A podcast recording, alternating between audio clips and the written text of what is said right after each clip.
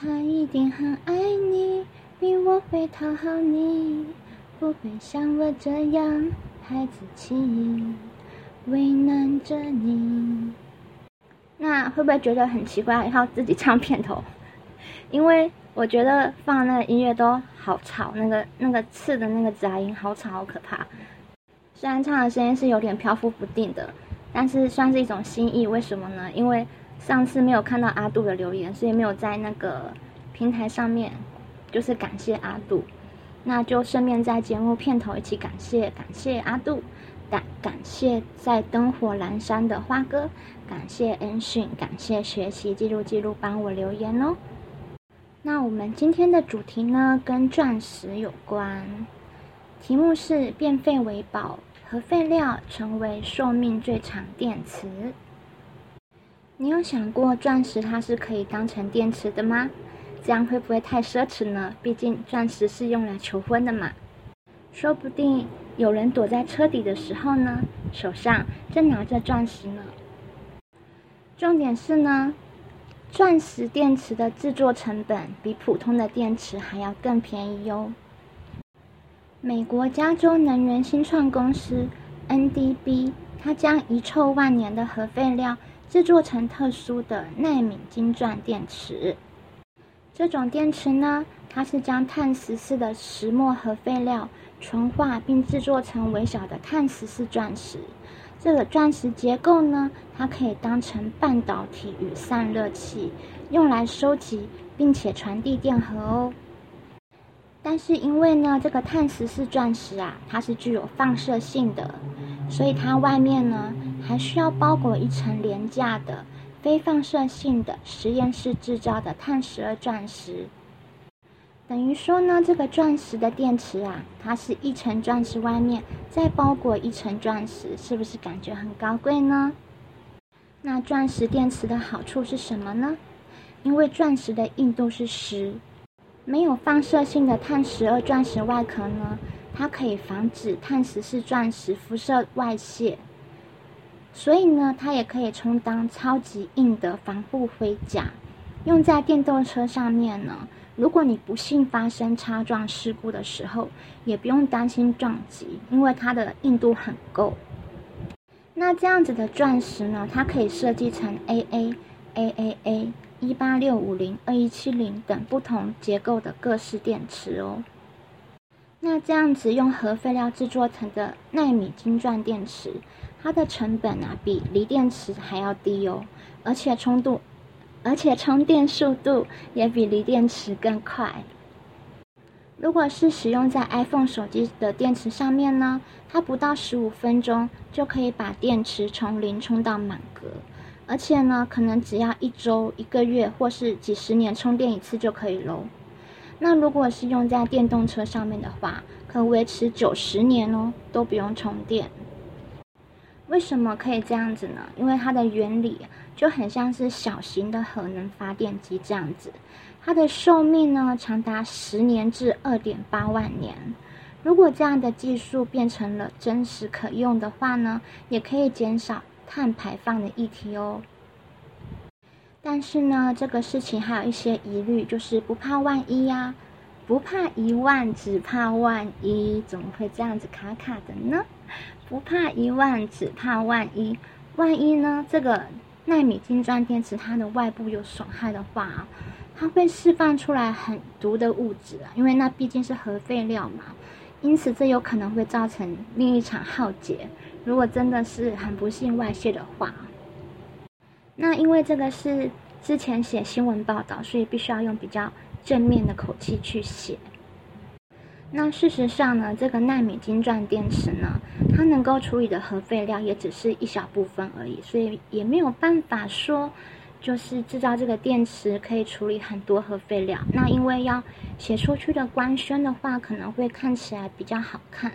但是如果这个问题能够彻底排除的话，这个电池它可以使用到二点八万年内，就是你寿命结束之后，这电池还有电。那也是一个很不可思议的商机。不过，如果在二点八万年之后呢，它突然爆炸了，那是不是整个地球要毁灭了呢？那今天一样也不想剪接，虽然中间有卡卡的，但是这也是一种乐趣，就是说你知道一个人在讲话的时候，什么时候会卡卡的。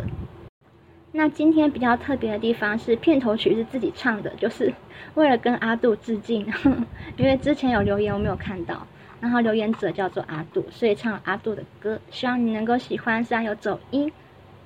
那这一次在 Podcast 呢，只有四个人听，这四个人中呢。包含我一个人，然后其他三个人才是别人。那在 YouTube 上面呢，有七个人听，然后加我的话，所以是六个人听。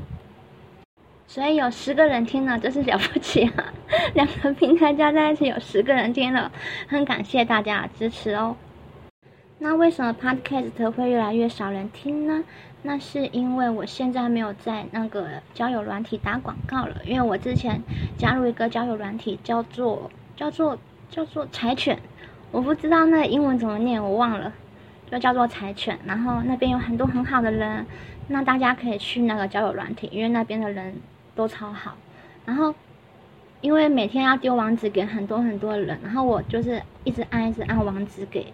就是很多很多人，然后造成我的手开始发抖，然后就觉得说，哎，我这样子按网址给每个人，那我也不知道是谁有在听，谁没有在听，而且这样子有点像是算强迫推销吧。虽然那个时候我一个一个点网址给每个人的时候，那个那个 podcast 的那个收听率超高的，也没有到超高，十几个人就蛮高啦。可是后来我又觉得说这样好累啊，我还是想要把时间留在关注在一些想要用功的内容上面，所以我就把那个软体给卸载了。那如果你是之前在柴犬交友软体，其实它不叫柴犬，你之前在那个软体上面认识我的话，我已经不在那边了。很谢谢你，就是每一个你，就是有跟我聊天啊，跟我分享，真的超多好人的，每个都跟我讲的好仔细哦。那所以我现在不在了。那我相信呢，如果那边聊天过的人，如果有人要来找我的话，应该会回来听这个 podcast。不过也有可能没有，因为这个 podcast 收听超低的。那希望呢，以后那个 podcast 跟这个 YouTube 的收听都可以达到百位数字以上。现在才个位数字，然后就。梦想达到百位数字，是不是很跳呢？不会啦，人总是会慢慢进步。我就想说，先练一下口条。那口条如果很好，然后设备再加强的话呢，以后应该是有机会可以改善的啦。哦，对了，就上次有聊到那个死刑的事情嘛，对不对？然后就是有分享说。后来我我有跟学习记录记录分享说，我之前有讲的一个影片叫做《最完美的女孩》，那个影片在那个那个很多的电影评价上面其实没有很好，可是我觉得还不错哦，我觉得真的还不错啦。然后，所以我那个时候就看完之后呢，我就有录一个新的分享在这个 YouTube 上面。那这最完美的这个女孩呢，她是有一点多重人格这样子，也不是一点，她就是有多重人格。然后呢，她会，她用心理，嗯，心理游戏的一个方式，她催眠自己，想要相信自己想要相信的，然后忽视自己不想要相信的。所以她把自己塑造成一个完美的女孩，可是别人看她跟她看自己是不一样的，所以别人跟她说话，跟她听到别人的话也是不一样的。但是呢，他在演出这个电影的时候，我们是用就是他的角度，一个精神病患者的角度去理解他的世界，所以我们每个人会觉得说不合逻辑或看不懂，然后这也是他评价很低的原因之一。他为了想要得到他心中最完美的长相、最完美的恋情、最完美的亲情啊，他把自己的思想跟外貌都用他的想象力去大大的改造了。那他所使用的理论，就是他把他自己亲生妈妈的论文，就是你相信一件事情，你假装那件事情，这件事情就是真的。那所以他相信他没有杀人，然后他相信人是他爸爸杀的，那这件事情他就认为是真的了。所以他就一直活在一个自己构筑的美好谎言世界里面。然后用另外一个武装去包装它，那个武装就是心理学专业。所以，当我们如果内在有很多的情绪，我们没有办法从正当的管道去释放出来的时候，我们可能对很多人、很多事，不只是不管你的精神有没有正常，我们可能都会用一种很武装的方式去面对外界的世界。那开始武装的时候，可能你某一部分的自己就是这样丢失了吧？那其实我们每个人或许都有。一些精神病上面的潜质嘛，就是我们每个人都会有一些多重人格的障碍的一些潜质，因为就是在老高的那个影片里面有有说啊，就是说，嗯，练脑的一个实验呐，如果你把你的脑部的这个胼胝体切掉的话呢，你的左脑跟右脑没办法去沟通的话呢，你就会有两个意识出现了，就是左脑的意识跟右脑的意识。因为胼胝体它主要是沟通左右脑两边的意识嘛，所以你才会用一个同整的人格去面对外在的世界。那一旦一旦你的脑内就是他们互相之间的感应没有互相联络的时候，你可能就有多重意识。像那个同一个影片，他有说他就是嗯，有人得个病叫一手症啊，比如说他左手啊。就是开门右手关门啊，就是左手开冰箱右手关冰箱，就是两边不能够协调，好像不能自己控制这样子，这样很疯狂，对不对？那如果人的手啊、肢体呀、脑袋啊都是不同的意识的话，其实人有嗯无限个意识的可能，也就是说多重人格的可能，就是每个人如果在同整没办法协调的时候，都是有这样子的潜能在的。那所以我们要很感谢我们自己现在是个同整的状态，嗯，就是非常的感谢自己的正常。好，那今天的节目 就到这边结束喽，谢谢大家。哦，对了，我要讲一件事情，就是说以后节目会改成一个礼拜更新一次。然后呢，我会想，就是因为有人建议我就是画画，然后就是贴在脸书粉砖上面，然后搭配一些文字。这样，然后可能这样子的状况之下，可能会让人家想要分享。但是呢，但是我还真的还不知道要怎么样做图文的搭配，可以给我一些意见。就是 我不知道要搭配怎样的图文才会让人家想要去分享，做个分享，做这个分享的动作，我不知道要怎么弄。然后，所以我之后就是一周更新一次，然后会。画画，然后更新在我的粉砖。那我的粉砖呢，链接上面有我的粉砖的昵称呢，跟我 podcast 的昵称完全不一样的。我的粉砖的昵称就是我的本名，然后后面加两个字，哪两个字呢？呃，秘密，就是只要我去看的话就知道了。其实不是什么秘密，就主要是激起一个动机。